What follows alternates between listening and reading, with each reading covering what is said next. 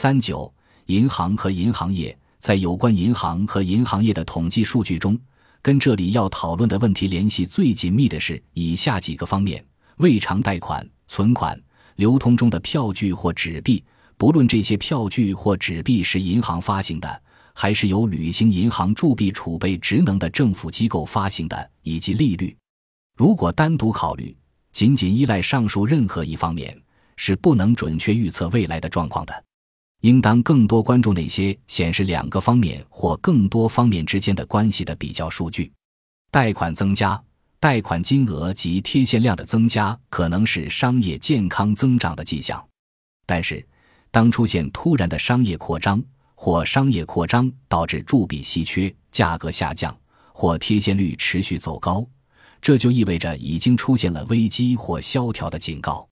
存款、存款的增加或减少所表明的迹象的重要性被夸大了。通常情况下，危机之前存款会有小幅减少，并且紧接着危机爆发后，存款量会有更加明显的降低。某些经济学家呼吁公众注意这样一个事实。即危机的爆发并不需要任何涉及银行存款减少方面的警告。经济学家把这样的警告称为例外。一百五十二，克莱门特·朱格拉先生的著作中提到过这一方面的例子，以此来证明存款减少是危机前兆的这一观点。在翻译克莱门特·朱格拉的著作的一个部分时，正如再次提到的，译者在前言中加入了以下内容：诚然。存款的增加或减少反映了商业总体情况是信心十足、马到功成，还是恐慌四起、窘困异常。但朱格拉先生本人明确反对这一观点。在布洛克先生的《政治学大词典》里关于危机的篇章中，在向读者给出一两次危机爆发之前，银行存款没有达到最低限额的例子之后，他指出：我们抓住这些不同的例子不放。是因为一些有相当大权力的经济学家声称，危机最通常是由从银行活期账户大量取款造成的。这种行为将引起银行的金属货币储备急剧下降。事实证明，恰恰相反，在银行业发展的最初阶段，任何国家的存款额都与其货币总量保持一定的比例关系。危机爆发前，金属货币会减少。这往往是因为外国对本国金属货币的巨大需求造成的，而纸币的减少，一部分原因是公众的不信任引发的纸币囤积，另一部分原因是本国对纸币的需求增加。这些影响减少了银行的存款金额。如果绝大部分支付形式是人们将现金直接交到另一人手里，银行存款金额的减少量将最大。不仅国家的钱减少了。而且更多的钱从银行取了出来，放进了个人自己的腰包。此外，从银行取钱的数额也会出现波动，这种波动是季节性的，而并不取决于企业的经营状况。在众多企业发工资的时候，以及农作物收获的季节里，不同寻常的巨额资金将会从银行取走。但是，在银行业的现代发展中，实际存入银行的资金在决定其存款数额上已经没那么重要了，因为很大部分的存款代表的是通过贷款或其他方式获得的存款。这些存款根据存款人的指令进行转让，这是货币的一种替代形式。为了予以支票、汇票的形式付款和结算的比例相适应，银行存款与流通领域中的货币总量的比例有所上升。并保持上升后的比例不变。这一类银行存款在危机爆发之前会有所增加，而不是减少，因为贷款量增加了。在国家银行的报告中，每年都会出现一个惊人的一致，即存款金额与贷款及贴现金额的总和一致。存款金额显示出更加频繁的波动。但是存款金额的上升和下降一般都与贷款及贴现金额上升和下降的趋势一致，这一巧合很容易解释。另一个明显区别应该被指出来：一些存款是交易完成后存入的，并且是以销售收入为依据的，其数额是投资等因素决定的；但是有一些存款却只代表贷款或贴现，其所得收入归于借款人的账户下。在每一次危机之前，以贷款为基础的存款都会在总存款中占不正常的比例。如果在银行报表里可以将这两种存款分开，它们的数额增加或减少的信息将会更有价值。发行的纸币或流通领域中的货币，有关这一方面的统计数据已经被人们赋予了过度的重要性。这些数据在表明现存纸币数量方面的重要性取决于纸币发行的制度。货币的数量自然而然就会提供类似于贷款及贴现数额所显示的迹象，因为货币可以为了跟上不断增长的需求而发行。美国现行好几种在纸币的适当管理方面持有不同观点的制度。首先，不可兑换的纸币，在该制度下，纸币是由银行发行的，或在更频繁的情况下是由政府发行的。银行或政府没有用黄金赎回纸币的义务，通常具有法定货币的特性。几乎所有国家都流行这样的发行模式。在美国，大多数殖民地在独立之前都采取过这样的发行模式。在独立战争时期，大陆会议授权的相关机构也采取过这样的发行模式。在南北战争时期，联邦政府和南方邦联仍然采取过这样的发行模式。现在。这样的发行模式依然盛行于意大利和一些南美洲国家。在所有这些国家，可以说银行或政府是有意在将来某个时候用铸币赎回纸币。货币数量的增加或减少将与各自的紧急状况相吻合。当然，在政府或银行采取措施完成纸币赎回时，货币数量会减少。货币数量的增加或减少都必然导致骚动或混乱的局面，投机行为和过度通货膨胀将紧跟货币数量的增加而泛滥，而货币数量减少会导致价格降低，给债务人造成痛苦。如果货币数量真的减少，上述困境便一定会出现。应该着重关注摆脱这种严重且不自然的困境。第二，根据所谓的货币理论建立的制度。在这种制度下，纸币只有在储备有同等数量黄金的情况下才能发行。货币数量的增加或减少是以黄金的供应量为依据。在危机爆发之前，货币的数量自然会减少，并且黄金将会耗尽。由于黄金是发行纸币的基础，所以纸币的数量也将减少。第三，根据所谓的银行理论建立的制度，正如法兰西银行的制度。在这种制度下，发行的纸钞或货币的数量与银行掌控的铸币的数量之间没有确切的联系。但是，纸钞在需要的情况下是可以兑换成铸币。据推测，在危机爆发之前，货币的数量将增加，以满足贷款需求的增加。但是，货币数量的这一增加以及未偿贷款数额的增加，通常都会受到贴现率上升的限制。与前些年相比，由法兰西银行发行的纸钞数额，以及上面第二种制度提到的英格兰银行发行的纸钞数额，在最近几年的波动幅度已经变得非常轻微，并且波动幅度受到各式各样因素的影响。从这些因素中，几乎不能看出危机的来临。但很清楚的是，在第三种制度下，如果发行的纸钞数额超出用于赎回纸钞的铸币量，并且达到惊人的数字，会导致一个明显不利的迹象，这正是美国在南北战争之前流行的制度。几乎在所有的时间里，铸币对纸币的比例都非常小。我们的银行系统没有其他特征比这一特征更加危险。第四，这种制度类似于美国的一种货币制度。美国政府发行货币，也就是所谓的美钞货币的发行数量是固定的，并且保持这一固定数量不变。一百五十五这种纸钞的发行量是不变的，直到危机爆发的前夕，流通领域中的货币数量将不会发生重大变化。接下来，货币数量就会因为显而易见的原因明显下降。在任何货币制度下，人们不需要提醒就能意识到危机什么时候开始，或在什么时候有危机爆发的威胁，因为将有相当数量的资金被撤出流通领域以囤积起来。这种将资金从流通领域撤出的情况，引发了针对货币弹性的强烈讨论，突出了我们国家现行制度中最严重的缺陷。利率只要法律允许利率的高低、风险大小及当时的社会条件成比例，那么利率会在危机或恐慌之前上升，并且通常会在相当长的一段时间里维持较高且不断上升的趋势。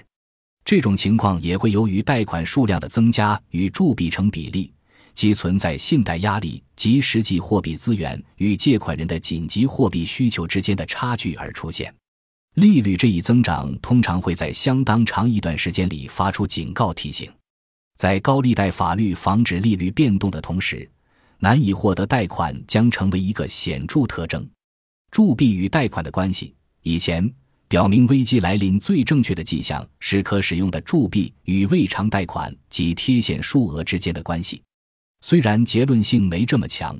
但是银行储备和贷款及贴现之间的关系也具备相同的性质，来表明危机的来临。伴随着贴现金额的增加，铸币数量却持续下降，这是一个危险的信号。这两者之间的差距可能在几个月甚至几年的时间里持续扩大，并可能不时发生波动，但突然的大比例变化。或铸币的百分比持续下降，则是一个经久不衰的危险迹象，并不难发现这种危机迹象的原因。一国拥有的金属货币量显示的是该国可用于支付所欠的外国债务的那部分资本，是对可用资本量的最终测试。为达到最后提到的目的，不能使用信贷资金，只能使用具有内在价值的资金，正如亚当。斯密所称的商品货币共和国的资金铸币的减少，可能仅仅表明一个国家的资源在减少。如果也相应限制投资比例，将不会发生任何危机。铸币的数量可能会很低，因为铸币被大量用于战争开支，或在食物匮乏的时候用于从国外进口粮食，这就造成了铸币的严重不足。但是，当在没有上述特殊情况的时候，如果铸币数量仍然在减少，并伴随着贴现和贷款数量的增加，这就表明工商业企业并没有根据实际资源的减少而成比例的相应减少投资。这种情况将导致企业根基不稳。一八二五年、一八三七年、一八四七年和一八五七年的银行统计数据表明，在这些所谓的危机年份里，贷款和贴现额升至最大值，同时银行的铸币额降低到最低点。当然，在出现这种最大值和最低点之前，是要经历相当长一段时间的逐步进展。在随后的时间里，同样的总趋势也可以在危机爆发的年份里见到，虽然没有以前那么明显，并且没有以前那么统一的上下浮动。英格兰银行关于上面提到的年份的统计数据，就是说明这条规律的最好例子。这些统计数据显示了危机的真正性质。统计数据非常全面，足以说明危机的惊人程度。这些表格表明，在1824年第四季度至1825年12月期间，铸币与贷款和贴现的比例从509%猛降至16%。从1833年7月2日到1837年2月7日，这一比例从1150%猛降至33%。从1844年12月28日至1847年10月23日。这一比例由百分之三百二十二降至百分之十五。从一八五六年六月二十八日到一八五七年十一月十八日，这一比例从百分之一百八十九降至百分之九。这些统计数据表明，在一八二五年和一八三七年之后，出现了一个非常明显的改变。从一八四七年开始，一年中不同季节发生的波动已经成为了一个重要因素。每一次危机之前的一年里。不同寻常的压力所给予的警告明显是显而易见的。与以前危机爆发时相比，1866年铸币与贷款及贴现之间的变化比例没有以前那么明显。当时，重大的破产倒闭案在没有冠有警告预兆的情况下突然发生，给社会带来极大的灾难。从1866年以来，发生在英国的骚乱少了一些事件，而在以前。这些事件是会刚好发生在骚乱之前。虽然大公司的窘境加剧了经济困难，过去三十年来发生的萧条实际上是对一些令人不安的变化做出的反应。这些令人不安的变化影响了整个商业及工业领域，财政困难被降低到最低限度，贷款与铸币之间比例失调程度大幅度减轻，这都归功于多种原因，并且其中的许多原因对其他国家也同样有效，包括一、国际金融关系的发展、更为快捷的通讯以及各国的普遍利益，这些因素都使得一国更充分地准备好从国外进口黄金，并促使各国银行和金融机构之间的交易巨幅增长。二、采用其他货币替代方式偿付债务，以及采用其他货币替代方式进行国内及国外的结算，这都减少了货币供应的压力，不管是金属货币或是纸币。三、银行存款大量增加，可贷资金数量在更大程度上以银行存款为基础。四、更多的资本投入银行业，股份合作制银行以及其他金融机构的大量增加。这些银行和金融机构发放贷款，满足人们的贷款需求，而在以前，只有英格兰银行一家可以发放贷款。五、确立一种惯例，即在黄金储备开始减少时，提高贴现率。也许可以再加上一个非常重要的因素，即在汲取经验教训之后，银行家的能力得到提高，其态度也更为谨慎。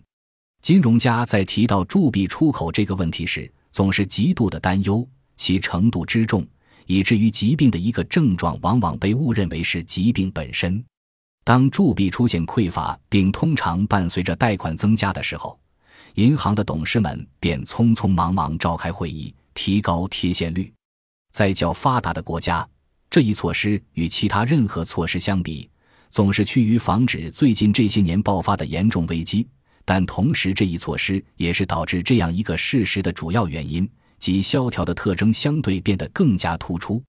根据早期发生在1825年、1837年、1847年和1857年的危机的统计数据显示，即使依照经验及谨慎态度采取的预防措施，在阻止危机上也是无计可施。虽然美国的铸币储备的比例较小，但在1837年和1857年的危机之前。美国银行的统计数据显示，美国的铸币与贷款之间比例的总体变化和英国是一样的。比例的运动变化不是那么容易跟踪，因为全面的统计数据是以年为时间单位间隔的。在这里，通过下面这个表格举例进行说明。对法兰西银行的盈利审查也显示，在危机之前，铸币数量同样会减少，贷款金额同样会增加。正如给出的英格兰银行的相关数据，并且在法兰西银行里，早些年铸币与贷款之间关系的状况还将以更深的程度一直持续下去。一百六十一法兰西银行提供了法国大部分的贴现，更大的货币需求是早先贴现与铸币之间关系的状况一直持续下去的原因之一，因为信贷及货币的替代品的使用受到了更多的限制。可支配现金与贷款及贴现之间的关系，跟铸币与贷款及贴现之间的关系具有同等重要性的是，银行持有的可支配现金与贷款及贴现之间的关系。只要不是强制要求银行以铸币赎回纸币，则可支配现金的比例与在之前的段落中谈到的铸币比例的重要性是一样的。在美国，国民银行并不会用黄金赎回他们发行的纸币。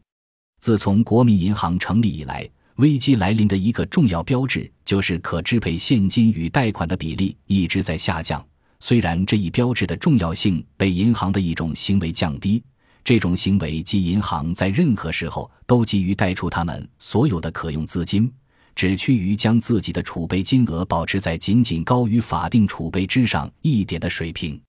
有人可能提出异议：这几项贷款及贴现。可支配现金以及铸币都是银行的资产，并且从显示银行资产与债务之间关系的数据中可以得到更为准确的指导信息。但是，银行机构持有的铸币或现金是对银行以及银行顾客进行的一个资源测试，测试的是可以立即获得的资源。贷款及贴现是测试商业交易以及依赖于信贷的企业的最好指标。金融安全取决于可以立即获得的资源与依赖于信贷获得的资源之间的适当比例。贷款及贴现的增加，并同时伴随着可支配现金的减少，这一现象的影响重大，意义非凡。银行储备，银行储备与银行负债的比例是一个重要的标志，表示银行现有资产与应付债务之间的百分比。储备更多涉及的是银行以及表明银行的状况，而前两者更多涉及的是银行客户的情况。在银根紧缩时期或危机来临逼近时，银行这一储备将缩减至正常比例之下，其重要性被美国国民银行武断的管理条例降低。其管理条例规定，在任何时候，银行储备都必须维持一个特定的最低限度。但这只是一个在展望确定未来前景时才会普遍考虑的问题。储备水平不仅显示银行的状况，而且还往往表明商业界的普遍状况，因为它表明了用于支付已欠债务以及为未来活动做准备的信贷需求程度，以满足双方已经发生的付款义务以及未来有可能的行为。储备的降低总是令人担忧。